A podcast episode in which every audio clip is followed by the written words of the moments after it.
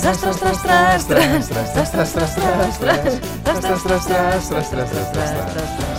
A crise energética tem de facto posto o país em fúria e por isso eu tenho-me divertido muito a ler a indignação, se bem que hoje trago algum otimismo a esta discussão. É o comentário de Lucilene Cardoso. Lucilene, ela própria tem um nome que parece de combustível.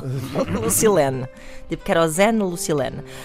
Diz assim: façam como eu, andam a pé, faz bem para a nossa saúde e para o bolso.